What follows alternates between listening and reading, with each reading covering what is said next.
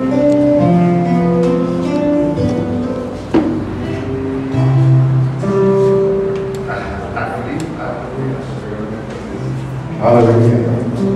Pai, nós te louvamos, Senhor. Obrigado pela oportunidade que nós temos de ouvirmos a tua palavra e renovarmos a nossa mente com ela, Pai. Eu oro, Senhor, para o teu Espírito vindo sobre nós e abrindo os nossos olhos espirituais para vermos verdades imutáveis da tua palavra. Eu te louvo, Senhor, porque nenhum de nós sairá daqui da mesma forma que nós chegamos, Pai. Obrigado pela tua teu Espírito avivando essa palavra em nossos corações e a verdade libertando a gente em áreas que a gente não conhece a tua palavra ainda, Pai. Te damos graças por tudo nessa noite, em nome de Jesus. Amém. Você pode sentar. Aleluia.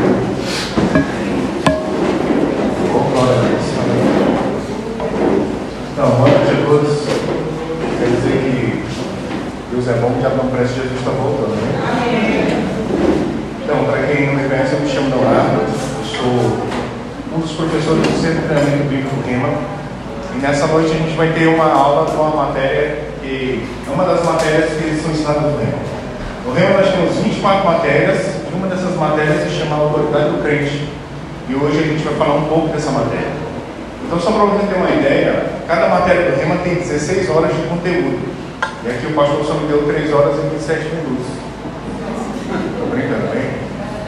Então, é aproximadamente 50 minutos a gente vai falar um pouco dessa matéria, mas você vai ter certeza que se você abrir seu coração, você vai sair daqui abençoado. Amém? Aleluia. Então, só para você saber, é, você não pode fazer interromper para fazer perguntas, ok? Mas você pode anotar, e no final você fala comigo, se eu souber eu te falo, ok? Se eu não souber, eu não vou ficar enrolando não, não não, vou ter que entender. Aleluia. Eu estava. Eu tinha. Eu pensava muito em como, como Jesus pregava para multidões, sem microfone, sem caixa de som, sem os equipamentos que a gente tem hoje. Mas eu te falando um texto hoje, eu acho que Jesus tinha uma, uma voz igual sem mulher. Acho que era por isso que a multidão ouvia ele pregando sem microfone. Deus é bom, aleluia. Aleluia. Eu queria que você vá comigo lá em Gênesis, no capítulo 1. Vamos ver aqui no versículo 26. Gênesis, capítulo 1. No versículo 26. Gênesis capítulo 1, versículo 26, diz assim. Gênesis 1, 26. Também disse Deus: façamos o homem à nossa imagem, conforme a nossa semelhança, tenha ele domínio. Fala comigo, domínio. Domínio, domínio sobre os peixes do mar, sobre as aves do céu, sobre os animais domésticos, sobre toda a terra e sobre todos os répteis que rastejam pela terra. Criou Deus, pois, o homem à sua imagem. A imagem de Deus o criou. Homem e mulher os criou. Então, preste atenção para cá. No versículo 26 diz assim: Façamos. Façamos aqui não tinha sido feito ainda. Façamos o homem à nossa imagem conforme a nossa semelhança. E só no versículo 27 é que o homem vai ser criado. Criou, pois, Deus o homem à sua imagem. Amém? Então no versículo 26 o homem não foi criado.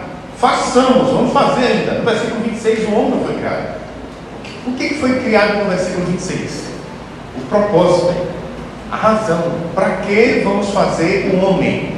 Para ele ter domínio sobre os peixes do mar, sobre as aves do céu, sobre os animais domésticos, sobre toda a terra.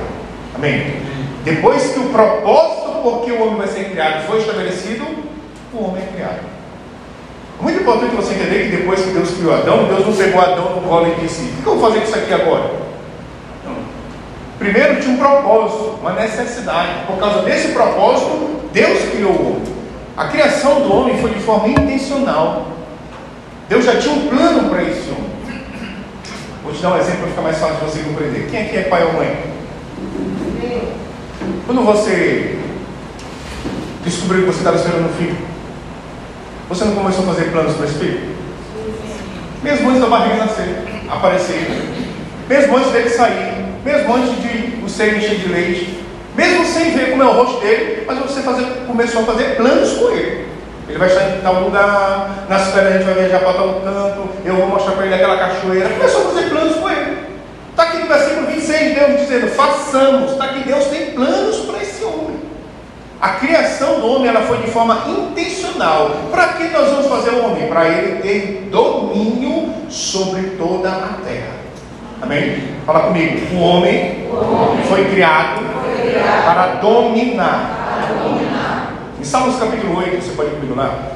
Salmos capítulo 8. Vamos ver aqui no versículo 3.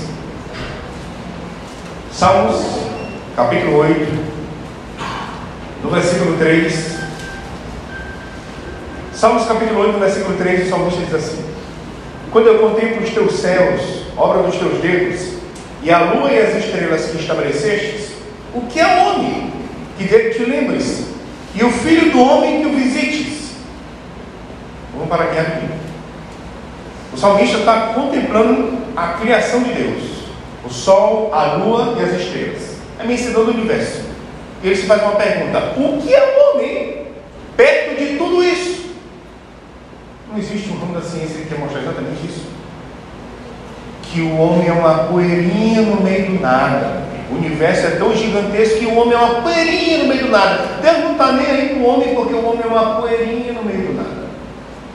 Mas no versículo 5 o próprio salmista diz: Fizeste-o, no entanto, por um pouco menor do que e de glória e de honra o coroaste. Deste-lhe domínio sobre as obras da tua mão, e sobre os seus pés, ou debaixo dos seus pés, tudo lhe puseste. Está aqui o salmista contemplando a criação. E vem aquele pensamento: o que, o que, o que é o homem perto disso? E vem a revelação: de, de glória e de honra o coroaste o homem é a coroa da criação de Deus. Amém. Quando você vê a criação em Gênesis capítulo 1 e 2, e disse Deus, haja luz, e houve luz, e viu Deus que a luz era boa, e viu Deus que era bom, e viu Deus que é bom. Mas quando ele cria o homem, o texto diz que viu Deus que era muito bom, porque o homem é a coroa da criação de Deus. Mas não só o homem é a coroa da criação de Deus, como deste-lhe domínio, deu domínio para ele sobre as obras das tuas mãos. E debaixo dos seus pés, e lê aí que não são os pés de Deus, debaixo dos pés do homem, tudo, tudo lhe puseste. Amém? Pronto. Quantos já ouviram falar aqui que Deus não muda? Amém. Pronto. Isso aqui é o plano de Deus para o homem. Qual é o plano de Deus para o homem? O homem dominando sobre toda a terra. Amém? Mas você sabe que esse homem que Deus criou traiu ele. Adão traiu Deus, se corrompeu e pecou. E eu quero te mostrar o que aconteceu com ele e com todos nós quando isso aconteceu. Em João capítulo 8, você pode ler lá? Evangelho de João, capítulo 8. Vamos ver aqui no versículo 34. João capítulo 8, no versículo 34. Jesus diz assim, Evangelho de João, capítulo 8, no versículo 34. Replicou-lhe Jesus: em verdade, em verdade, eu vos digo: todo o que comete pecado é escravo do pecado. Então Adão traiu Deus, pecou contra Deus e ele se tornou escravo do pecado. E toda aquela posição que era dele, quando ele se torna escravo do pecado, ele perde aquela posição e Satanás assume. Agora é importante você perceber, a Bíblia diz em Romanos 3, 23, no terceiro lá, que todos pecaram e foram separados da glória de Deus. Adão abriu uma porta e o pecado entrou no mundo. Mas depois que o pecado entrou no mundo, todo mundo pecou. E porque todo mundo pecou, todo mundo ficou separado de Deus. Mas aí no versículo 33, volta aí só um versículo versículo 33, Jesus está discutindo aqui com os, com os religiosos. E ele diz assim: responderam os religiosos para ele: Somos descendência de Abraão e jamais fomos escravos de alguém. Como dizes tu, sereis livres?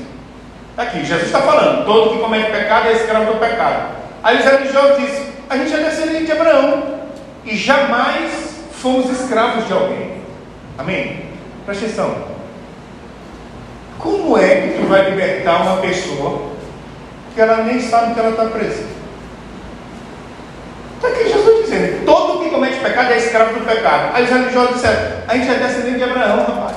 A gente nunca foi escravo de ninguém. Como é que você vai libertar uma pessoa se ela nem sabe que está presa? Amém? Antes de Deus salvar a gente, primeiro a gente, ele tinha que convencer a gente que a gente precisava ser salvo. Antes de Deus libertar a gente, primeiro ele tinha que mostrar para a gente que a gente estava preso, que a gente era escravo, que a gente não sabia. Irmãos, ó, por exemplo, quando eu era criança, lá em casa tinha uma gaiola, mais ou menos desse tamanho desse aqui, cheio de passarinho lá dentro. Ele está australiano. Aí tinha uma casinha de madeira lá dentro, um dia eu abri, tinha ovo lá dentro.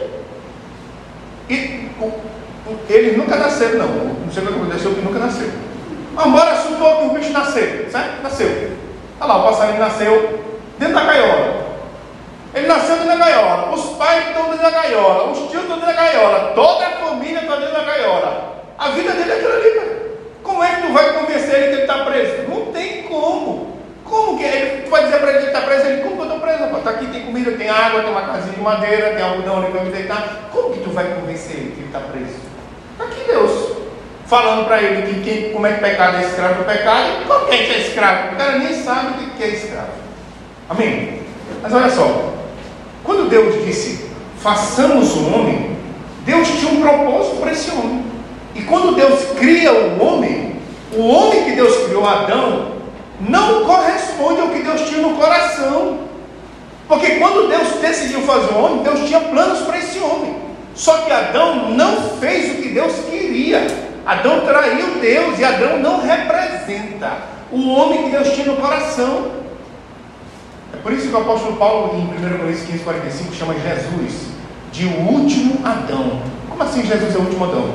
Jesus andando na terra era o que Deus tinha no coração quando ele decidiu fazer o mundo. Agora me mostra Jesus com medo, Jesus acovardado, Jesus deprimido, Jesus tomando remédio para dormir. Me mostra. Não tem. Mas vou te mostrar o que você vai encontrar lá. Você vai ver Jesus dominando. Dominando sobre o vento, sobre a tempestade, sobre as ondas, sobre as doenças, sobre o morto, dominando, porque Deus criou o homem para dominar. A nossa referência não pode ser um homem caído. Porque depois que Adão perdeu essa posição e Satanás assumiu essa posição, a humanidade se acostumou a viver acovardado, amedrontado, depressivo, deprimido, e ele acha que isso é normal, é normal. Aí tu vai falar para a pessoa, rapaz, tu pode ser livre disso, tu pode ter uma vida livre disso. Ele diz, como? Como? Como? Como se está todo mundo assim? Como? Como que Deus vai convencer aquele passarinho que está preso? Deus enviou um passarinho solto. Jesus era um passarinho solto. Quando aqueles passarinhos da gaiola viram Jesus andando, e rapaz, um homem pode fazer isso. Sabe, daqui a pouco a gente vai ler, mas quando Jesus repreende uma tempestade, os discípulos que foram treinados por ele, que estão no barco nesse momento, a Bíblia diz que um vai virar para o outro e vai perguntar: quem é esse? Que até o vento e o mar lhe obedecem. Quem é este? Você sabe quem é esse? Esse é aquele que Deus tinha no coração quando quis criar o homem. Amém? Aleluia, vamos glória a Deus. Poucos amém, mas é assim mesmo. vamos lá em Romanos capítulo 5. Romanos capítulo 5.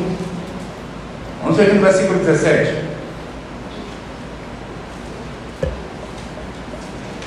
Romanos capítulo 5, no versículo 17, o apóstolo Paulo diz assim, Romanos 5, 17: Se pela ofensa de um e por meio de um só reinou a morte, muito mais os que recebem a abundância da graça e o dom da justiça reinarão em vida por meio de um só, a saber, Jesus Cristo. Se por meio de um só e por meio da ofensa de um homem entrou o pecado no mundo, Adão, muito mais os que recebem a abundância da graça e o dom da justiça reinarão em vida. Sabe, muitas vezes a religião ensina pra gente que é assim, ó, ó, no céu vai ser glorioso. Então no céu vai ser tudo de bom. No céu vai ser formidável. No céu vai ser esplendoroso. Mas aqui na terra é assim mesmo. É sofrimento. É vale, é estreito, é moinha. Então a gente aprende assim. A gente fica, a gente aprende que aqui na terra a gente tem torcer, meu amigo, para a gente permanecer sobrevivendo que um dia no céu a gente vai reinar. Não, mas no céu já tem um rei. No céu já tem um rei. É bom você não querer tirar o reinado dele. Amém? A Bíblia diz: os que recebem a abundância da graça e toda a justiça vão reinar em vida. Em vida, não é no céu, não, é em vida. Amém? Agora, os que recebem a mudança da graça e o dom da justiça vão reinar em vida. Eu te pergunto, quem reinava em vida? Adão, cara. Adão, antes de pecar, ele reinava. Ele tinha um domínio de toda a terra. Amém? Amém. Lá em João, vai lá comigo, lá, Evangelho de João, capítulo 10. Evangelho de João, capítulo 10. Vamos ver aqui no versículo 10. Evangelho de João, capítulo 10, no versículo 10. João capítulo 10, no versículo 10, Jesus diz assim: O ladrão vem somente para roubar, matar e destruir. Eu vim para que tenham vida e a tenham em abundância. Eu vim para que vocês tenham vida e a tenham em abundância. Fala comigo, vida, vida. abundante. abundante. Fala de novo, vida, vida. abundante. abundante. Deixa eu perguntar, quem tinha vida abundante antes? Adão. Olha a vida de Adão lá no capítulo 1 e 2 de Gênesis antes do pecado. Vê se Adão tinha falta de alguma coisa. Irmão, Adão não tinha falta de nada. Adão não tinha falta de, de saúde. Adão não tinha falta de comida. Adão não tinha falta de recursos. Adão não tinha falta de nada. Amém? Então presta atenção para cá. Reinar em vida e ter vida abundante sempre foi a vontade de Deus. Desde o começo, Adão já reinava em vida, Adão já tinha vida abundante. Sempre foi. Reinar em vida e vida abundante não é um plano que Deus inventou depois que Jesus chegou, não. O que Jesus está fazendo não é inventando um plano novo, não. Jesus está devolvendo o homem à condição original. É para reinar em vida e ter vida abundante. Porque sempre foi a vontade de Deus isso para o homem. Só que quando Adão pecou, ele roubou essa vida de nós. Porque ele abriu uma porta, o pecado entrou e o pecado passou para todo mundo. Essa vida abundante, reinar em vida, Adão tomou de nós. Mas foi essa vida que Jesus veio devolver. Tudo aquilo que Adão perdeu no paraíso, Jesus conquistou de volta na cruz. A vida que Adão tinha antes do pecado, essa é a vida que Jesus veio devolver para cada um de nós. Sabe, irmão, vou falar uma coisa: a sua vida vai mudar. Quando você entender três coisas. Fala comigo: Deus criou o homem. Adão derrubou esse homem. Mas Jesus restaurou esse homem. Amém? Aleluia. Vamos comigo lá em Lucas, Evangelho de Lucas, capítulo 4.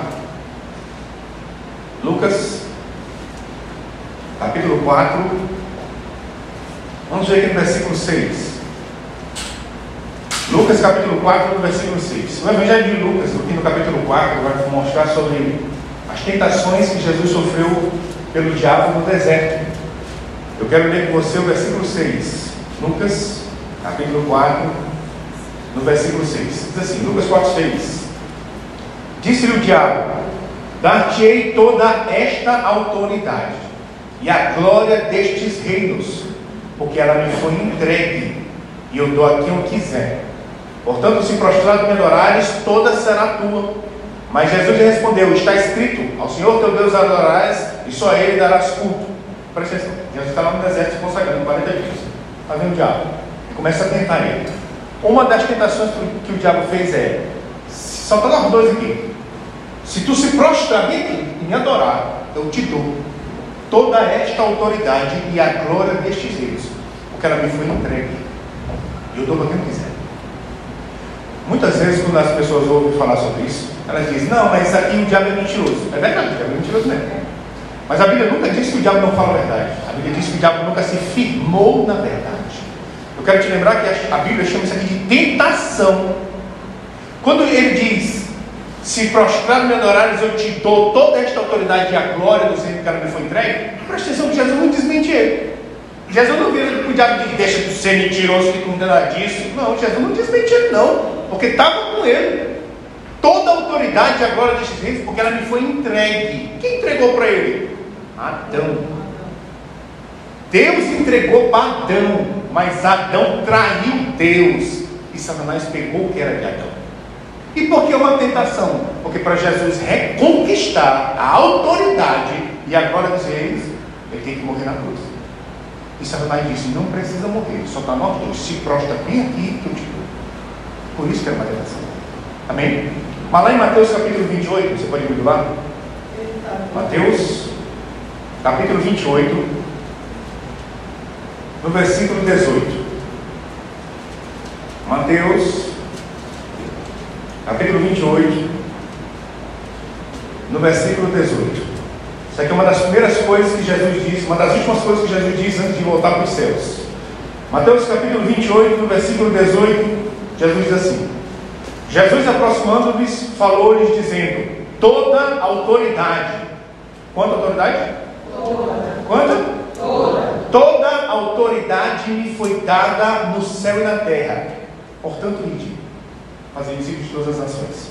Toda autoridade me foi dada no céu e na terra. Então Jesus, Jesus ressuscita e uma das primeiras afirmações que ele solta é: Toda autoridade me foi dada agora, no céu e na terra. Quanta autoridade foi dada para ele? Toda. Quanta? Toda. O que é toda? O que é toda? Toda. Então, então presta atenção. Essa é a maior revelação da noite. Presta atenção.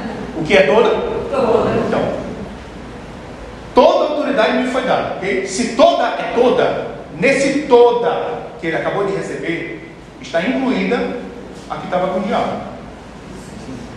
Eu falei japonês, é muito profundo. Eu falei em português agora. ok? O que é toda? Toda. Se toda é toda, nesse toda que ele acabou de receber, está incluída a que estava com o diabo. Amém? Não existe autoridade hoje que não está nas mãos de Jesus. Porque toda autoridade me foi dada no céu e na terra. Amém? Então, bora só resumir aqui o que aconteceu. Deus criou a terra para o homem dominar. A autoridade da terra era para o homem. Mas o homem trai Deus e peca. Satanás assume esse lugar. Jesus morre. Quando ele ressuscita, ele toma as chaves da morte do inferno, reconquista e diz: Agora está comigo. Amém? Aleluia. Glória a Deus. Pronto. Então a gente começou a introdução, agora a gente vai começar a mensagem dele. Amém? A aula começa agora. Eu quero que você vá comigo lá em Salmos capítulo 139.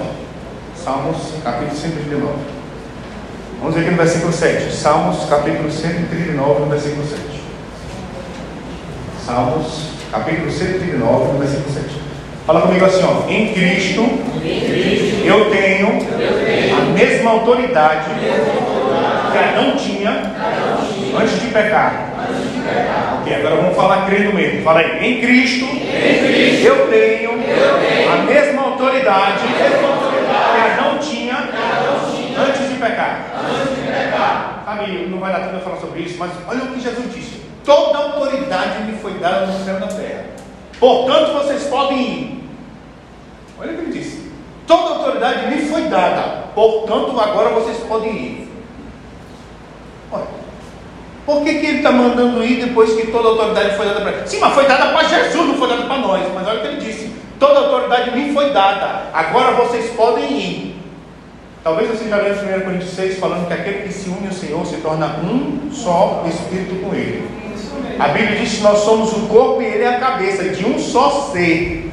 Quando Paulo estava perseguindo os cristãos e Jesus apareceu para ele, Jesus disse: Paulo, Saulo, Saulo, por que me persegues? Mas Saulo não estava perseguindo Jesus, não. Saulo estava perseguindo um cristão. Mas mexer com cristão vai mexer com Cristo, porque o cristão e Cristo é um só. Quando ele disse, me foi dado, vocês podem ir, é mais ou menos assim. ó. Quem é casado aqui? Pronto. Então imagina, por exemplo, que o marido aí deu uma bonificação de um milhão de reais, um cheque de um milhão de reais. Aí ele vira para a mulher e diz, portanto, agora pode ir para o shopping. Porque o que é dele é dele, dele é dele. Não é assim? Era para ser assim, né? Mas isso é outra matéria, não vou entrar nisso aí não. Amém? Então. Vamos lá em Salmos 139, vamos ver aqui no versículo 7. Salmos capítulo 129, no versículo 7. Diz assim: Para onde me ausentarei do teu espírito? Para onde eu fugirei da tua face? Se suba aos céus, lá estás. Se faça minha cama no mais profundo abismo, lá estás também. Se toma as asas da alvorada e me detém nos confins dos mares, ainda lá me haverá de me guiar a tua mão e a tua destra me susterá. Esse salmos aqui está falando sobre a onipresença de Deus. Deus está presente em todos os lugares ao mesmo tempo. Ele diz: se eu subo ao céu, tu está lá. Se eu desço até o profundo abismo, tu está lá. Se eu vou lá na profundeza do mar, tu está lá também. Para onde eu vou me ausentar? Não tem para onde. Amém? Fala comigo, Deus, Deus está, presente está presente em todos os lugares ao mesmo tempo. Vamos lá em Isaías capítulo 14. Isaías capítulo 14. Vamos ver aqui no versículo 12. Isaías capítulo 14. Vamos ver no versículo 12. Isaías 14, 12. Esse aqui é um dos dois textos que falam um pouco sobre esse passado de, do diabo antes dele se rebelar contra Deus. Isaías 14, 12 diz assim: Como caíste do céu a estrela da manhã, filho da alva, como foste lançado por terra, tu que deleitava as nações. Tu dizias no teu coração, onde é que ele dizia? Tu dizias no teu coração: Eu subirei ao céu, acima das estrelas de Deus, exaltarei o meu trono, e no monte da congregação me assentarei. Olha só, tu dizias no teu coração: Eu vou subir ao céu, e acima das estrelas de Deus eu vou estabelecer meu trono. Ele não está falando com a boca. Ele está só elaborando um plano aqui, ó, no coração. Não, pera, eu vou subir também, não. Não, só porque só ele. Não, eu vou subir também. E eu vou botar meu trono lá em cima. Ele está maquinando isso. E sem ele falar, Deus já sabe o que ele está pensando. Amém? Amém. Quando ouviram falar que Deus é onisciente? Amém. Bom, Deus sabe todas as coisas, que a gente não fala. Amém? É por isso que uma das coisas que você aprende no remo é que você tem que falar real com Deus, porque Ele já sabe, Ele já sabe é real. Amém? Fala comigo, Deus, Deus sabe de todas as coisas, mesmo que eu não diga. Aí, para finalizar essa parte, eu quero que você vá comigo lá em Lucas capítulo 11. Lucas, capítulo 11. Vamos ver aqui no versículo 19. Lucas, capítulo 11, no versículo 19. Lucas, capítulo 11, narra um momento onde Jesus expulsa um demônio e liberta uma pessoa. E as autoridades vão acusar Jesus de expulsar aquele demônio pelo poder de um demônio maior chamado Beuzebu. E aí no versículo 19, Jesus diz assim, Lucas 11, 19. Se eu expulso os demônios por Beuzebu, por que os expulso os vossos filhos? Por isso eles mesmos serão os vossos juízes. Se porém eu expulso demônios pelo dedo de Deus, fala comigo, dedo de Deus. Se eu expulso demônios pelo dedo de Deus, certamente é chegado o reino de Deus sobre vós. Então Jesus expulsou um demônio, as autoridades de Israel disseram, não, ele só está expulsando os demônios aqui porque ele é amigo do demonião. Bezebu. É isso que ele chamou não. Aí Jesus veio para ele e disse, se eu estou expulsando esse demônio pelo poder de Bezebu, os filhos de vocês aí expulsam o demônio pelo poder de quem? Mas se eu estou expulsando esse demônio pelo dedo de Deus, você já sabe o que aconteceu. O reino de Deus chegou e eu sou o rei desse reino. Amém? Se eu expulso demônios pelo dedo de Deus, fala comigo, dedo de Deus. Dedo de Deus. Não é confortante a gente saber que para Deus lidar com o diabo, ele não precisa nem usar a mão toda. O dedo resolve o negócio. Amém?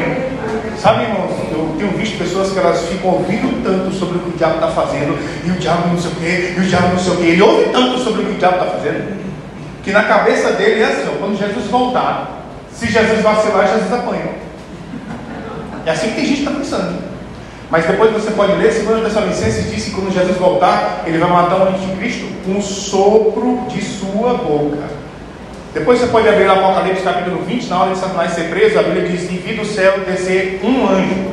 Não é um milhão, não, é um. Um anjo vai descer do céu e vai prender Satanás com a grande corrente. Amém? Só para você ter certeza que você está do lado mais forte. Amém? Quando já ouviram falar que Deus é onipotente? Então fala comigo, Deus, Deus. tem todo o poder em suas mãos. Agora recapitular. Deus sabe de todas as coisas. Deus sabe coisas. Pode falar então. Deus sabe de todas as coisas. Deus está em todos os lugares ao mesmo tempo. E Deus tem todo o poder em suas mãos. Então preste atenção que a aula vai começar agora. Imagina que aqui é o Éden. Aí está lá Adão, banho de cachoeira, e Eva está no pé de manga ali comendo manga. E Satanás está em derredor. E ele está pensando, é hoje. É hoje que eu entro lá e pego esse cara. Hoje eu entro lá e pego esse cara. De hoje não passa não. Quando o Satanás está pensando, hoje eu entro lá e pego esse cara. Deus sabe o que o diabo está pensando? Hum, tem gente que está em dúvida. Quando Satanás está pensando, é hoje que eu entro lá e pego esse cara. Deus sabe o que o diabo está pensando? Sabe ou não sabe não? Sabe. Aí Satanás vai colocar o primeiro pé no Éden. Se é que ele tem pé. Ele vai botar o primeiro pé no Éden. Deus estava vendo ele entrando? Sim ou não? Sim. Rapaz, presta bem atenção no que está falando.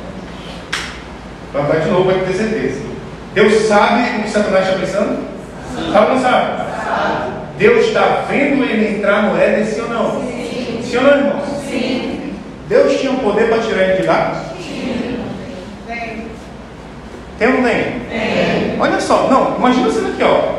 Está ali Adão e Eva ali, vacilando, lá vai o diabo entrando no Éden, e Deus está aqui, ó, essa miséria está entrando, ó. Deus não fez nadinha. Amém? Amém, irmãos? Amém. É com base nesse tipo de pensamento que nascem essas teorias dentro da igreja, Senhor. É, não existe males que Deus permitir para o bem. Não, Deus está me ensinando alguma coisa através dessa doença. Ele me botou essa doença, Ele quer me ensinar alguma coisa. Eu já vi gente morrer e não aprendeu a lição. É com base nesse tipo de ideia que vem essas teorias. Aí acontece uma coisa horrível na, casa, na, na, na vida dele. Não, mas Deus sabe de todas as coisas. Claro que Deus sabe de todas as coisas. Não, mas, Deus, Deus não permitiu Adão, é, Satanás entrar no Éden? Bora deixar um suspense aqui que a gente já resolve esse aí, tá? Então, quando, só para você prestar atenção no detalhe, a gente vai ler esse texto mais na frente. Mas quando aquele texto de Marcos 4, quando se levanta um grande temporal de vento e os discípulos estão com medo do barco afundar, e Jesus estava dormindo, ele estava fingindo, não, ele estava dormindo no travesseiro. E a Bíblia diz que eles vão despertar ele, mestre, a gente vai morrer, não está nem para a gente. Jesus se levanta, na hora que ele olha a tempestade, na hora, o texto diz que ele repreende o vento e diz ao mar: acalma-te e emudece. Quantos lembram dessa passagem? Amém. Você não percebe nada? Mas João 5,19, Jesus diz assim: E tudo que o Pai fizer, o Filho semelhantemente o faz. Mas 1 João 3,18, João diz que Jesus se manifestou para destruir as obras do diabo. Então o que Jesus estava fazendo na terra? Fala comigo, fazendo as obras do Pai e desfazendo as obras do diabo. Fala de novo, fazendo as obras do Pai e desfazendo as obras do diabo. Se fosse Deus que tivesse enviado aquela tempestade para cima deles, Jesus não ia desfazer. Porque Jesus não desfazia o que o Pai fazia, Jesus desfazia o que o diabo fazia.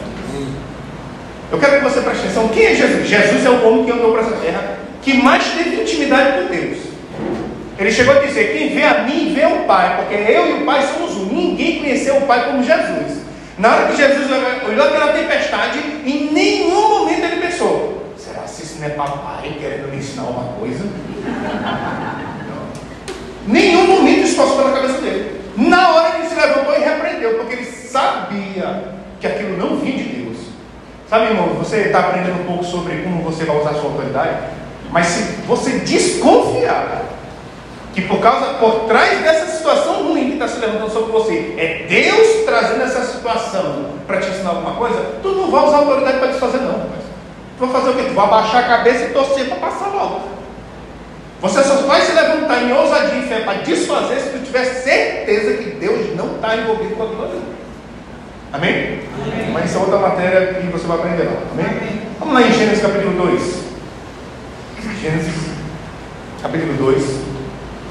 Vamos ver aqui no versículo 15. Gênesis, capítulo 2, no versículo 15, diz assim: Gênesis 2,15. Gênesis 2,15 diz: Tomou, pois, o Senhor Deus ao homem e o colocou no jardim do Éden, para cultivar e guardar. Então Deus colocou o homem no jardim para cultivar e guardar. Amém? Presta atenção. Quando, fala, quando Deus diz para ele, ó, tu vai cultivar e tu vai guardar esse lugar. Tu acha que guardar era o quê? Era Adão tinha que pegar o jardim e botar no bolso? É guardar no bolso? Guardar aqui, irmão, é proteger. Deus botou, já, é, é, Adão e disse: Você cultiva esse lugar e você protege. Você protege. Aí as pessoas dizem: Satan, Deus permitiu Satanás entrar no Éden. Deus foi Adão. Foi Adão. Porque quem tinha o domínio de toda a terra era Adão. Irmãos, Deus não disse dominemos a terra através do homem. Não, Deus não disse. Deus disse: vamos fazer o homem para o homem dominar. Quem tinha autoridade ali naquele jardim era ele. Amém? Mas quem leva a culpa? É Deus. Deus é que leva a culpa. Não, porque Deus, Deus permitiu, né? Aconteceu aquilo ali, mas Deus sabe todas as coisas. Sabe? A gente não sabe. Amém? No versículo 19 de Gênesis 2, olha aí, no versículo 19, só para você ver uma coisa. Gênesis 2, 19 diz assim: Havendo, pois, o Senhor Deus formado da terra todos os animais do campo e todas as aves dos céus, trouxe-os trouxe-os ao homem, para ver como este lhe chamaria. E o nome que o homem desse a todos os seres viventes, esse seria o nome deles. Então Deus criou todos os animais, trouxe para Adão, virou para Adão e disse: Você põe o um nome. E Adão botou o nome em tudo. Preste atenção que em nenhum momento Deus se intrometeu, Deus não interferiu em nenhum momento. Em nenhum momento Deus virou para Adão e disse: Adão, não concordo que esse pescoço daí seja girafa, não, escolhe outro nome. Deus não intrometeu, Deus não se intrometeu, ele não interferiu, porque ele deu a terra para o homem dominar. Amém? Um tempo atrás, uns tempos atrás, eu estava viajando muito para dar aula e fazer evento fora. E assim, toda vez que eu viajava, eu tenho meu filho aqui de 14 anos e eu tenho uma técnica em cima de 6 anos. Aí toda vez que eu ia viajar, e quando eu viajava, eu passava tipo 15, 20 dias fora dando aula e depois voltava para São Luís. Aí quando eu tô, viajei, sei lá, amanhã eu vou viajar para começar a dar aula, sei lá, mas é. Aí eu tô lá, lá em São Paulo dando aula. Aí uns 3, 4 dias depois que eu estou em São Paulo, a minha ligaram. Olha, o menino aqui está com a garganta inflamada, está dando febre, e agora não sei o quê. Eu disse, rapaz, sai daí da glorinha, rapaz, porque estava bonzinho. Aí tá bom, né? E orando e tal, dando remédio, não sei o quê. Aí eu acabei a aula, voltei. Aí, ah, tem que viajar de novo. Aí eu fui viajar, viajei. Há uns 4, 5 dias depois que eu viajei, ela me liga. Agora minha menina, a menina, a menina tem não sei o quê. Rapaz, estava bonzinho, rapaz, da glorinha, estava bonzinho. Isso aconteceu umas três vezes seguidas. Três vezes seguidas que eu viajei para ensinar a palavra. Quando eu estou lá, ela me dava uma notícia. Agora está acontecendo. Ah, será possível? Falei, será possível? E aí quando eu cheguei, depois da terceira viagem, eu cheguei e fui orar. Na verdade, eu nem fui orar, eu fui tirar satisfação com Deus. Aí deu uma loucura dessa aqui. De vez em quando deu uma E aí eu fui orar e disse, ó, inchadão orando aqui, igual o. Dizendo, eu estou fazendo a tua obra. Essa obra aqui não é minha, não é tua. Eu estou largando minha família para fazer a tua obra. E agora, Senhor, toda vez que eu viajo para fazer a tua obra, meu menino fica doente. O que o Senhor a me dizer sobre isso, hein? Olha que loucura. E aí, Xana, o que, que o Senhor tem a dizer sobre isso, hein? E eu fiquei aqui calado, rapaz, na verdade eu nem esperava que ele ia responder naquela hora. E eu estou aqui chatão aqui, cheio de razão, né? E eu ouvi de mim, claramente, o que eu tenho a dizer sobre isso, se é o que o senhor tem a dizer sobre isso. E ele disse, o que eu tenho a dizer sobre isso é que pelas pisaduras de Jesus eles já foram curados. E Deus perguntou para mim, e o que você tem a dizer sobre o que eu disse? Aí eu disse, que pelas pisaduras de Jesus eles foram curados. Pronto. Aí tinha outra viagem marcada. Vou dar aula. Tá bom. Antes de ir para o aeroporto, bora dar a mão aqui. E eu fui orar. Eu disse, diabo miserável. Eu estou deixando meu menino bonzinho aqui, tá vendo? Bonzinho. E quando eu voltar, eu vou encontrar eles assim, assim. Nunca mais isso aconteceu. Sabe o que eu vou te falar? Entrou uma verdade no meu coração naquele dia. Quem manda no teu jardim é você. Quem manda no seu jardim é você. Ah, porque o Senhor permitiu. Você permitiu. Você. Mas e agora que entrou? Vai ficar lá até quando? até você se levantar. É assim mesmo. Você mandar saber. A gente fica esperando Deus fazer tudo por nós. Irmãos, eu quero te lembrar. Deus estava olhando Satanás entrar e não fez nadinha. Não fez nadinha. Porque ele mandou Adão fazer. No Rema você vai aprender que existem coisas que Deus não pode fazer. Não pode, é, não pode. A Bíblia diz que tem coisas que ele não pode fazer. A Bíblia diz que ele não pode mentir. A Bíblia diz que ele não pode se arrepender. A Bíblia diz que ele não pode ser tentado pelo mal. Mas eu vou te falar uma outra coisa que Deus não pode fazer. Não pode fazer. A nossa parte. Deus não pode fazer. Amém. É por isso que a Bíblia nos chama de cooperadores de Deus. O que é cooperador? Opera junto. Depois que Deus criou a terra, tudo que Deus fez pela terra, existiu participação do homem. Porque Deus não vai fazer nada sozinho. A Bíblia diz que o Espírito Santo é nosso ajudador. Ele vai nos ajudar a fazer, mas ele não vai fazer por nós. Ele vai nos ajudar a fazer. Amém? Aleluia. Olha em Marcos capítulo 4, vamos comigo lá. Marcos capítulo 4. Vamos aqui no versículo 35. Marcos capítulo 4, no versículo 35. Marcos 4, 35 diz assim: Naquele dia, sendo já tarde, disse-lhe Jesus: Passemos para outra margem. E eles, despedindo a multidão, levaram assim como estava o barco, e outros barcos o seguiam. Ora, levantou-se grande temporal de vento, e as ondas se arremessavam contra o barco, de modo que o mesmo já estava enchendo de água. E Jesus estava na polpa, dormindo sobre o travesseiro. Eles o despertaram e disseram: Mestre, não te importa que pereçamos?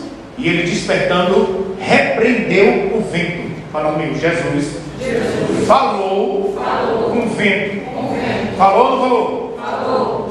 E disse ao mar: Fala comigo, Jesus, falou, com o mar. Falou ou não falou? Falou. Acalma-te e emudece. O vento se aquietou e fez grande bonança. Jesus falou com o vento. Falou, né? E falou com o mar. Falou, né? E vento tem ouvido. E mar tem ouvido. Eu não sei, eu só sei que obedeceu. Amém? Versículo 40. Então lhe disse: Por que sois assim tímidos? Como é que não tendes fé? E eles, possuídos de grande temor, diziam uns aos outros: Quem é este que até o vento e o mar lhe obedecem? Então, estão atravessando.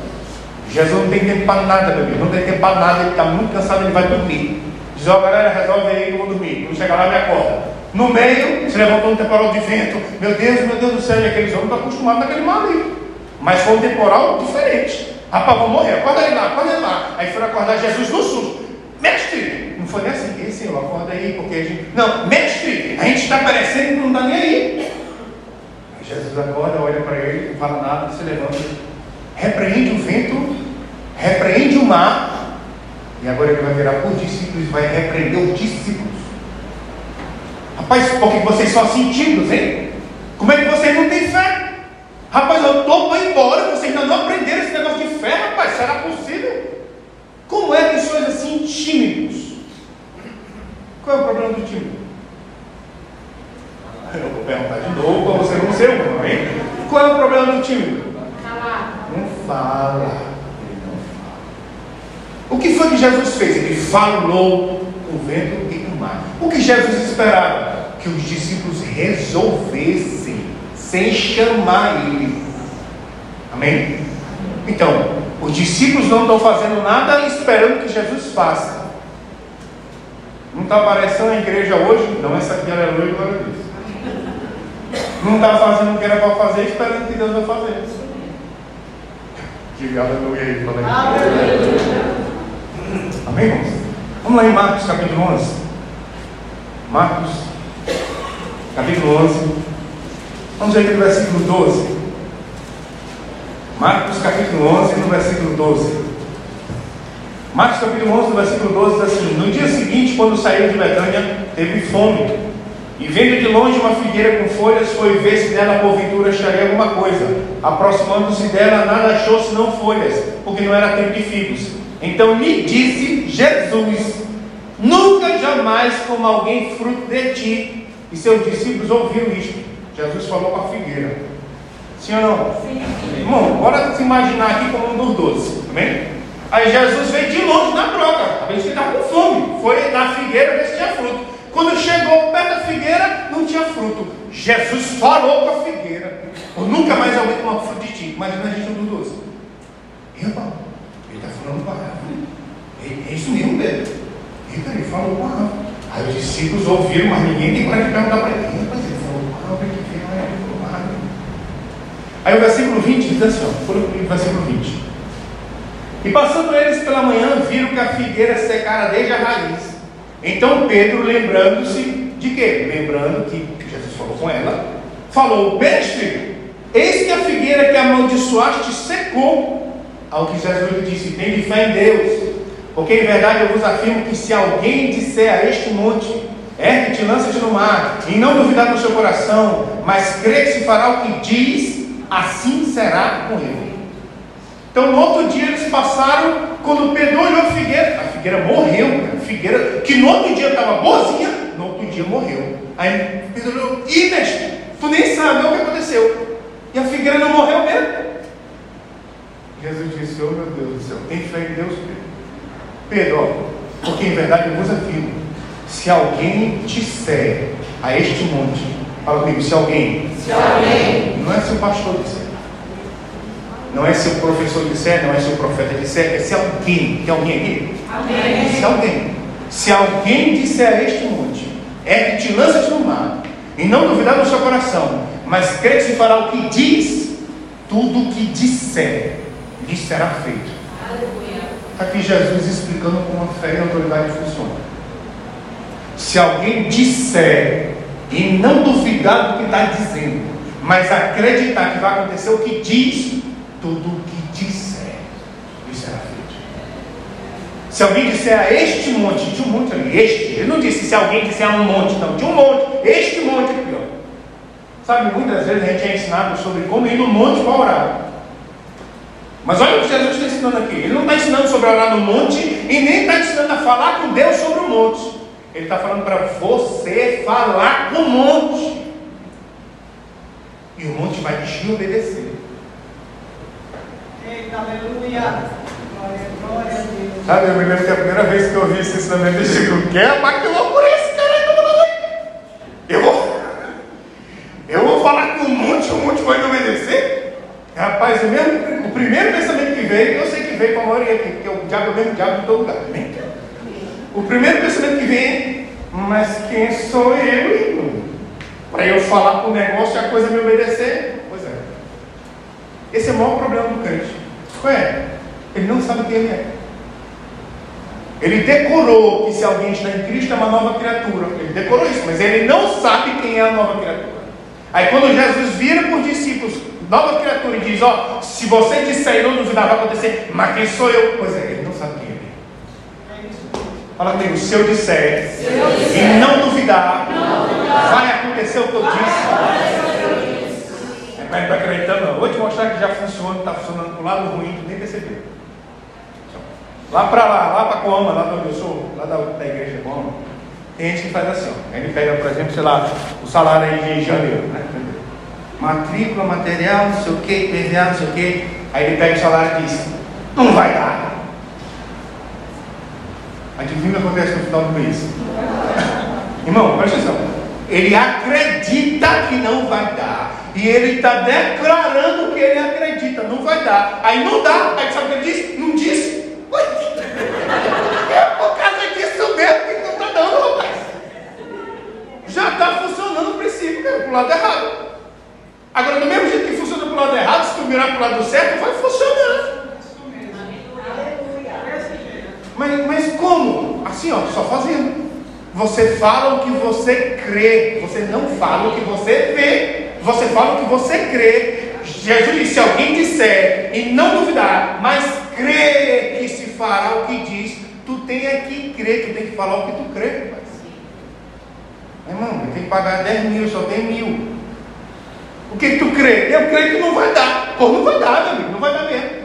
Não, eu creio que vai dar. Então fala, vai dar, já deu, pai, já está pago. E vai pagar como? Irmão, falar uma coisa. Como? Não é com a gente não, cara. Com a gente é crer com o coração e falar com a boca. Como? Como é com Deus.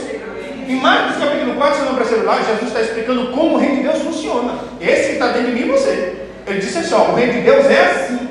Como se o homem lançasse semente na terra e a semente germinasse e crescesse, não sabendo ele como. Você não tem que saber como, você só tem que crer que funciona. Mas as pessoas só querem acreditar que funciona, sabem entender. Não, é sem você entender. Você faz pela fé. Amém. Amém? Por exemplo, a pessoa vai pegar a, a menina, na, o, o filho na escola. Aí chegou lá na escola, tinha um menino lá gripado na sala. E vai ficar gripado.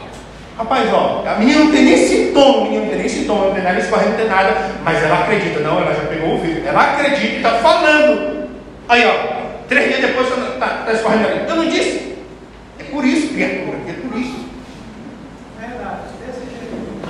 Sabe, você não percebeu lá, mas em Neemias capítulo 8, versículo 10, Deus diz assim: ó, diga o fraco, eu sou forte. Olha o que Deus manda o cara dizer: diga o fraco, eu sou forte. Deus não disse para o cara que é fraco, ei, diz aí, estou fraco, estou morrendo. Não, Deus não disse isso. Deus disse, tu aí que é fraco, eu sou eu. Bora, fala aí, eu sou forte. Mas eu não me sinto forte. Deus sabe que tu não se sente forte. Mas você não fala o que você sente, você fala aquilo que você crê. Amém? Agora, se Deus manda o fraco falar, eu sou forte, Deus manda o cara liso falar o quê? Não, pensa aí, irmão, pensa aí, pensa aí. Tô liso, Senhor. Ele já sabe, rapaz, ele já sabe disso. Pra que você está falando isso? Ele já sabe. O cara que está com sintoma, Deus está mandando ele falar o quê? Está doente. Ele já sabe, rapaz, ele já sabe. Sabe, é por isso que esse tipo de oração, aí a pessoa abre os armários lá, aí está tudo, assim, tudo vazio. Aí a pessoa olha assim, ó, Senhor, o senhor não está vendo que eu não tenho comida? Claro que ele está vendo. O que é que ele não está vendo, rapaz? Claro que ele está vendo. E por que ele não faz nada? Porque se alguém disser, não é se Deus disser não, Deus não vai dizer não, cara. Você que tem que dizer. O que, você está dizendo? Eu tenho comida, eu fico com fome. Fome. Não, eu creio, eu declaro, eu creio esses armários cheios. Pronto, vai ser como você crê. Irmão, Jesus disse isso várias vezes no Evangelho.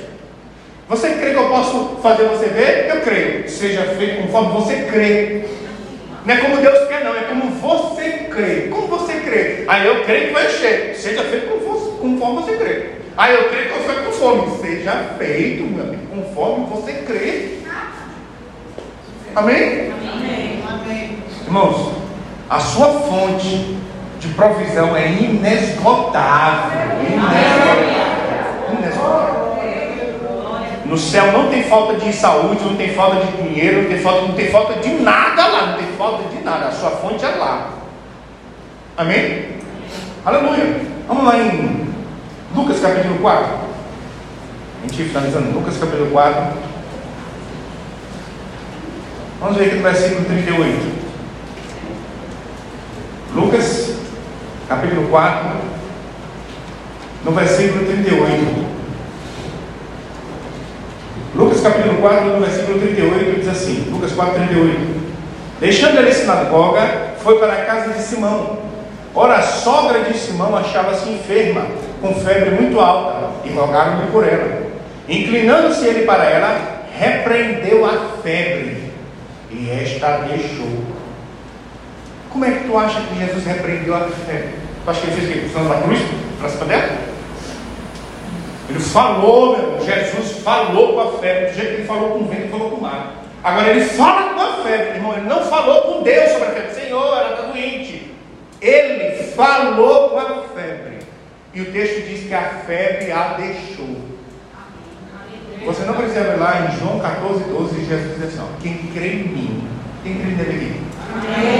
Quem crê em mim vai fazer as mesmas obras que eu faço. Isso não é uma opção, isso é uma ordem. Quem crê em mim vai fazer as mesmas obras que eu faço. Agora deixa eu te lembrar algumas coisas que ele fez. Ele falou com o vento, falou com o mar, falou com a tempestade, falou com uma figueira, falou com uma febre, falou com um morto de quatro dias, e ele disse: quem crê em mim tem que fazer as mesmas obras que eu faço. A gente é ensinado a, Senhor, olha aí o problema, olha, mas olha o que Jesus está ensinando. Jesus não está ensinando você falar com Deus sobre o problema. Jesus está ensinando você falar com o problema e ele vai te obedecer. Amém, amém. Amém? Aleluia. Aleluia. A gente finalizava comigo lá em Lucas capítulo 17. Lucas capítulo 17. Vamos ver aqui no versículo 6. Lucas 17, 6. Lucas capítulo 17, no versículo 6, diz assim. Lucas capítulo 17, no versículo 6. Respondeu-nos o Senhor: Se tiverdes fé, como um grão de mostarda, direis a esta moreira, é uma árvore, arranca-te e transplanta-te no mar, e ela vos obedecerá. Está aqui Jesus ensinando uma fé, como uma fé funciona de novo. Ele está dizendo: se tiverdes fé como um grão de mostarda, direis a esta moreira, arranca-te e transplanta-te no mar, e ela vos obedecerá. Mas a gente é ensinado a falar com Deus, para Deus falar para a moreira e a moreira vai obedecer Deus. Mas o texto não diz isso. O texto não diz que Deus vai falar com a moreira e a moreira vai obedecer Deus. O texto diz que você vai falar com ela e ela vai te obedecer. Irmãos, você precisa adquirir essa convicção. A moreira não tem escolha, ela tem que obedecer. O monte não tem escolha, ele tem que obedecer. O sintoma não tem escolha, ele tem que obedecer. Ele tem que obedecer. Por que tem que obedecer? Porque quem manda no teu jardim é você. Você. É você que manda. Tem que te obedecer. E se não, não tem se não, não tem negócio de se não. Quem manda lá é você. Vai ter que obedecer. Vai ter que obedecer. Tem que obedecer. Amém? Sabe, eu vou finalizar com isso.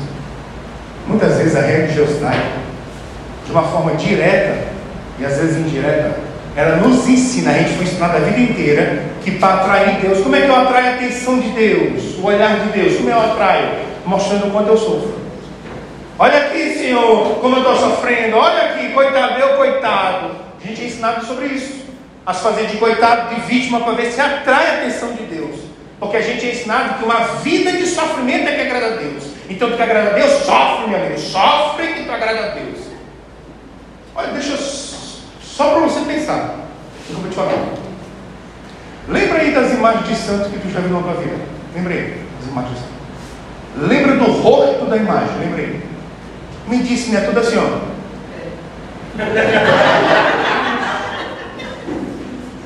Tu já viu alguma imagem assim, ó?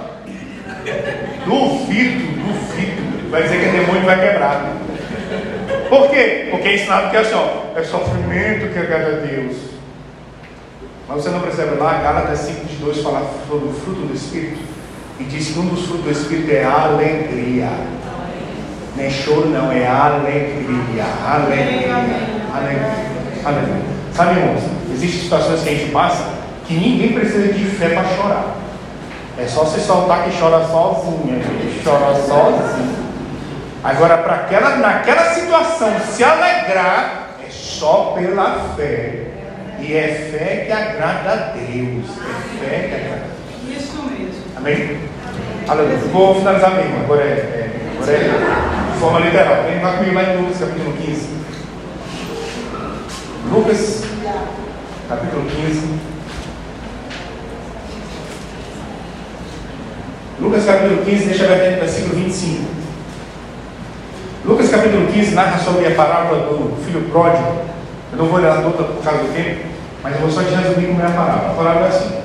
Jesus conta que tinha um pai, e esse pai tinha dois filhos, o mais moço e o mais velho. O filho mais moço chegou para o pai e disse: Me dá minha parte da herança que eu quero ir embora. E mesmo sem o pai concordar, ele deu a parte e o menino foi embora. E a Bíblia diz que ele viveu dissolutamente, gastou todo o dinheiro. Começou a passar dificuldades e arrumou um emprego de vigiar porcos. Mas a Bíblia diz que ele estava com tanta fome, passando tanta dificuldade, que ele queria comer a comida do porco e não estava conseguindo. E foi na hora que o texto diz que ele caiu em si. Ele disse: Quantos trabalhadores de meu pai têm pão com fartura? E eu estou aqui para morrer de fome. Ele disse: Eu já sei o que vou fazer. Eu vou me levantar e vou ter com meu pai e vou dizer: Pai, Eu peguei contra céu, eu peguei contra ti. Eu já não sou digno de ser chamado teu filho. Me trata pelo menos como um dos teus trabalhadores. Porque é isso que a condenação do pecado faz na cabeça do homem. Não, eu errei tão feio, cara, eu errei tão feio que Deus não vai me perdoar agora não. Eu errei tão feio que papai não vai querer ser mais meu pai não. Mas meu pai é bom, pelo menos como um trabalhador ele me aceita. E ele voltou com, esse, com essa ideia. E a Bíblia diz que quando ele foi chegando em casa, o pai o avistou de longe e correu em direção a ele. Esse é o pai da Bíblia. Porque o pai que muitas vezes é ensinado para a gente é assim, ó, o pai quando olha, diz, ah, agora tu volta, né, miséria? Pois tu vai beijar meu pé agora. Te aceitar de volta. Então, o pai da Bíblia não fez isso não. O pai da Bíblia correu em direção ao filho. E o filho começou a falar o discurso que ele decorou. Pai, eu peguei contra o céu, eu peguei contra ti, eu já não sou digno de ser chamado teu filho. Quando ele ia falar, me trata como um dos teus trabalhadores, o pai interrompeu ele.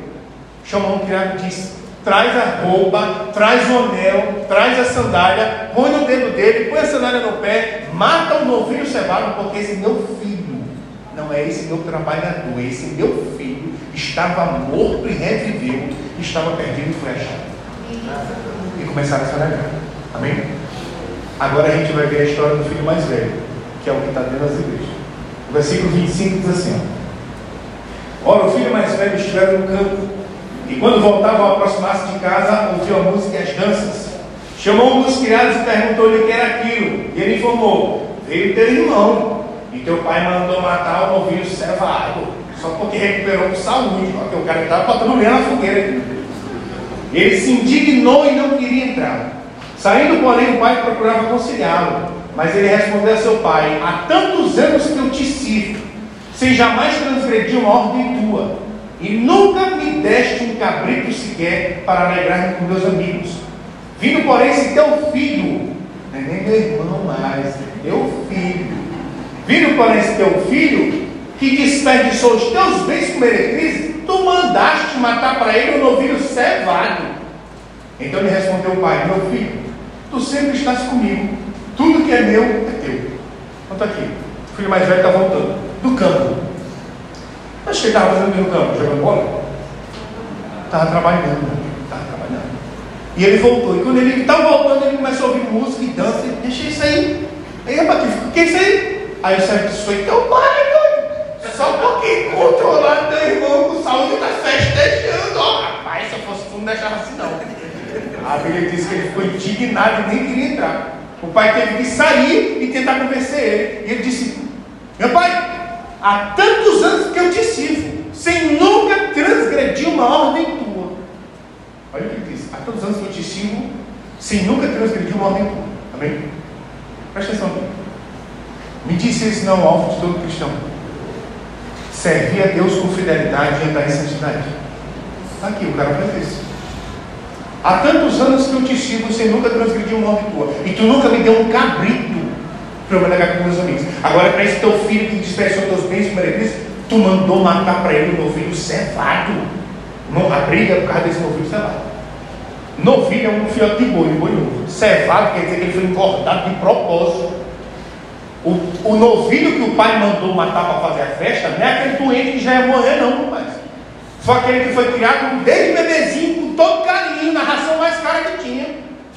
Eu tenho um amigo que disse que ele foi criado no Todd, esse novinho foi criado no Todd. Ele nunca botou uma teta de vaca, não, ele bebia só Todd, Todd.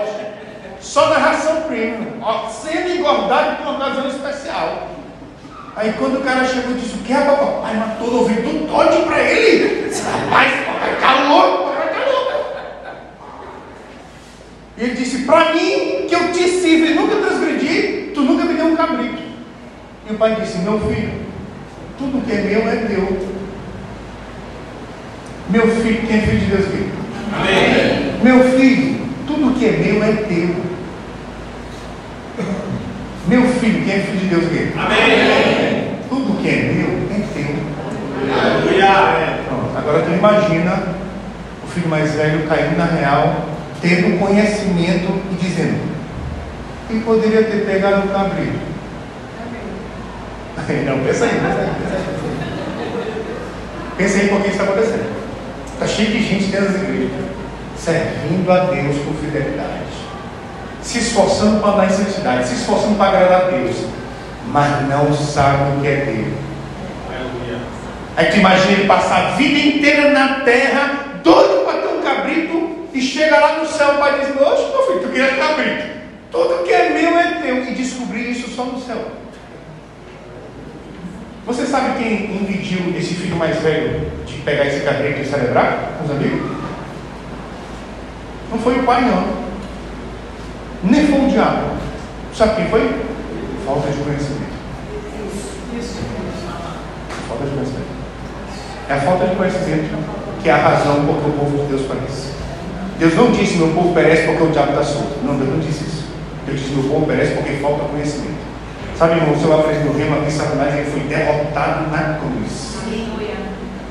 Jesus derrotou o diabo, mas ele deixou a falta de conhecimento para você derrotar. Você faz alguma coisa com você mesmo e derrota a falta de conhecimento na sua vida. E eu vou te falar uma coisa que eu acredito. Eu acredito que o Rema chegou aqui em São Luís para ser um instrumento de Deus para te ajudar a vencer a falta de conhecimento. Porque em toda área que você não sabe o que Deus diz sobre você, Satanás ficar entrando por lá.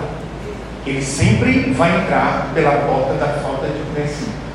E é só você que fecha essa porta. Descobrindo o que Deus diz, praticando o que Deus diz, você fecha aquela porta e recebe aquilo que a palavra diz. Amém? Aleluia. Então, eu quero dizer para você que em aproximadamente 50 minutos você teve essa matéria. Você pode imaginar o que você pode receber de Deus em 16 horas. É por isso que a sua vida nunca mais vai ser a se você fizer o rema. Porque eu quero só te resumir como foi que o rema foi criado. O fundador do rema, o Ken veio, ele estava numa palestra onde um grande teórico dos Estados Unidos disse o seguinte: 80% do que é ensinado no curso de teologia não tem aplicação prática. Por exemplo, quem é Arão? Arão é o primeiro sumo sacerdote, irmão de Miriam, irmão de Moisés, da tribo de Levi. Amém. Conhecimento. Mas na hora que tu está passando dificuldade, o que, que vai te ajudar a saber o que é Arão? Que é Arão? Não vai. Então Deus deu uma direção para o irmão Reina. Se concentre nos 20% que é a parte prática e monte o rema. E o rema nasceu disso. São partes práticas da Bíblia. É aquilo que você vai precisar todo o teu dia, todos os teus dias como cristão na terra. Você vai precisar desse conhecimento. E é por isso que tem tanto testemunho de aluno do rema. Porque as pessoas já pegam, aprendem a palavra e já começam a praticar. Isso aqui que você aprendeu hoje. Você pode começar a praticar hoje mesmo, hoje mesmo, e começar a ter resultado na sua vida hoje. Eu acho que vou chamar logo. Chamar logo. Vitor também, né? Ou Vitor também. Esse é o tal testemunho que foi que o Rema fez com a vida deles. Tudo bem? Eu sou a Rúbia, o doutor Nós somos alunos né, da escola Rema, fizemos essa escola. E falar do Rema é muito fácil, porque eu me emociono muito, porque são muitos testemunhos. É, a gente chegou nessa escola, conheceu essa escola, né, achando que sabia tudo, né, achando que sabia a palavra. E muitas coisas é, nós começamos a ouvir da maneira certa. Então, o que é o rima? O que foi o rima? Foi uma ferramenta que nos colocou no lugar certo e nos fez usar a palavra a nosso favor. Ela mudou o nosso relacionamento, mudou a nossa vida financeira, mudou tudo em nós. Sabe? Um dia eu estava aí com você numa igreja e ouvi alguém falar do rema. E quando eu ouvi a pessoa dizendo, olha, essa escola transformou a minha vida. Eu dentro de mim eu falei, isso é mentira. Uma escola, como que uma escola vai mudar a vida de uma pessoa, de uma família? Isso não existe. Mas aquilo começou a ferver dentro de mim. Quando eu voltei novamente na igreja, eu ouvi novamente, faça o rema. E sabe, querido, nós pegamos esse desafio. E verdadeiramente essa escola mudou a nossa história. Nós nunca mais fomos os mesmos. Nós aprendemos que nós somos em Deus. E de verdade, tudo que o pastor Léo falou aqui, se você pegar em prática, se você acreditar, vai acontecer. Nós aprendemos a dizer, né? nós aprendemos a falar. E desde 2017 nós nos formamos E a nossa vida nunca mais foi, nunca mais será a mesma. Porque foi a segunda melhor decisão da nossa vida. A primeira foi Jesus e a segunda foi o Rema, que completou a nossa carreira em Deus. Então eu quero te dizer, você que ainda não fez o Rema, eu quero te incentivar. Vai lá na escola, assiste uma aula e você vai entender tudo que nós vivemos. Eu tenho certeza que Deus tem a mesma porção para a sua vida. Amém? Obrigada.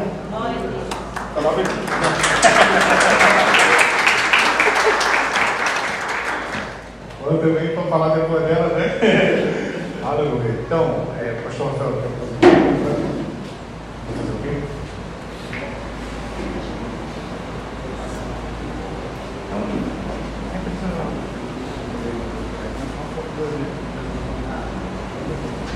Então, quero só te falar que nos dias 28 de fevereiro ao dia 3 de março, de terça a sexta, o RIMA vai estar promovendo aulas demonstrativas. Então, lá na escola, são aulas abertas ao público, cada dia vai ser uma matéria diferente, com um professor diferente. É uma oportunidade de você ir lá e ouvir outras matérias e ser liberto pelo que nós estamos lá. Então, eu vou botar o cartaz aqui, é do dia 28 de fevereiro ao dia 3 de março, às 8 horas. Cada dia vai ser uma matéria diferente, com um professor diferente. Eu tenho certeza que se você for, você vai ser abençoado.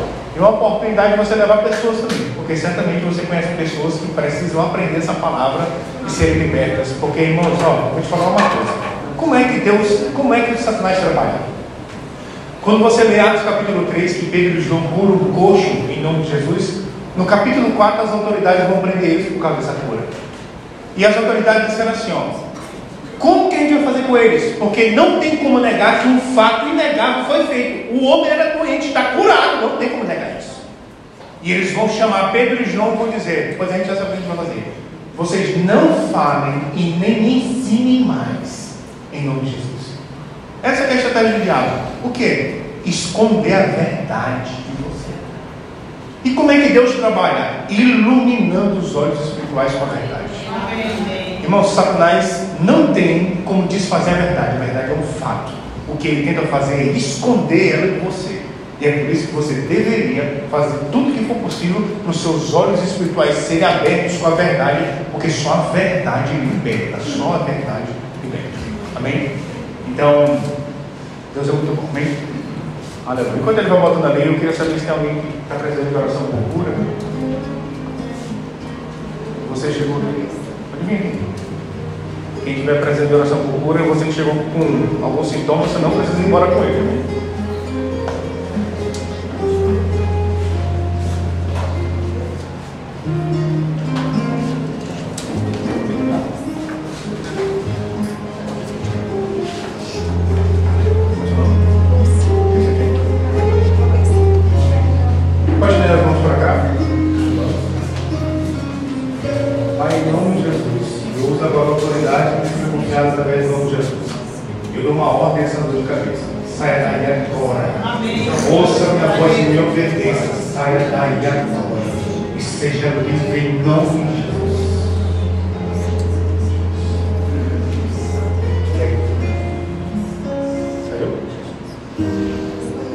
Está saindo? Está começando a melhorar? Está começando a melhorar? Não, pode falar.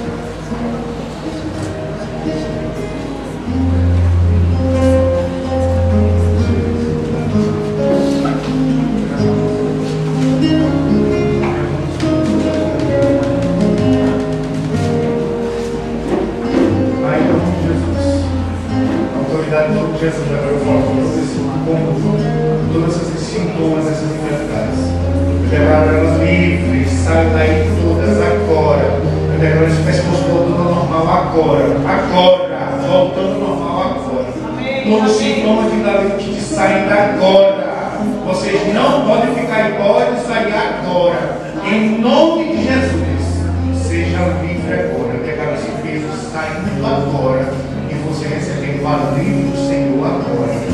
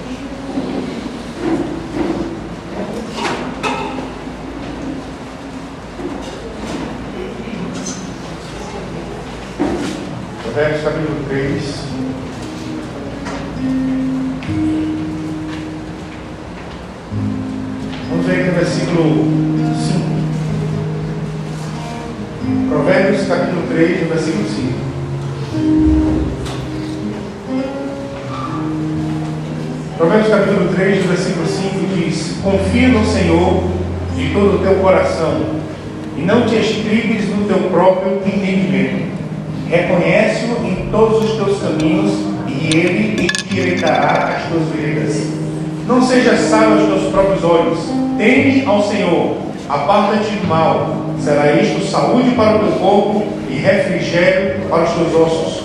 Honra o Senhor com os teus bens e com as primícias de toda a tua vida. E se encherão fartamente os teus celeiros e transbordarão de vinho os teus lagares.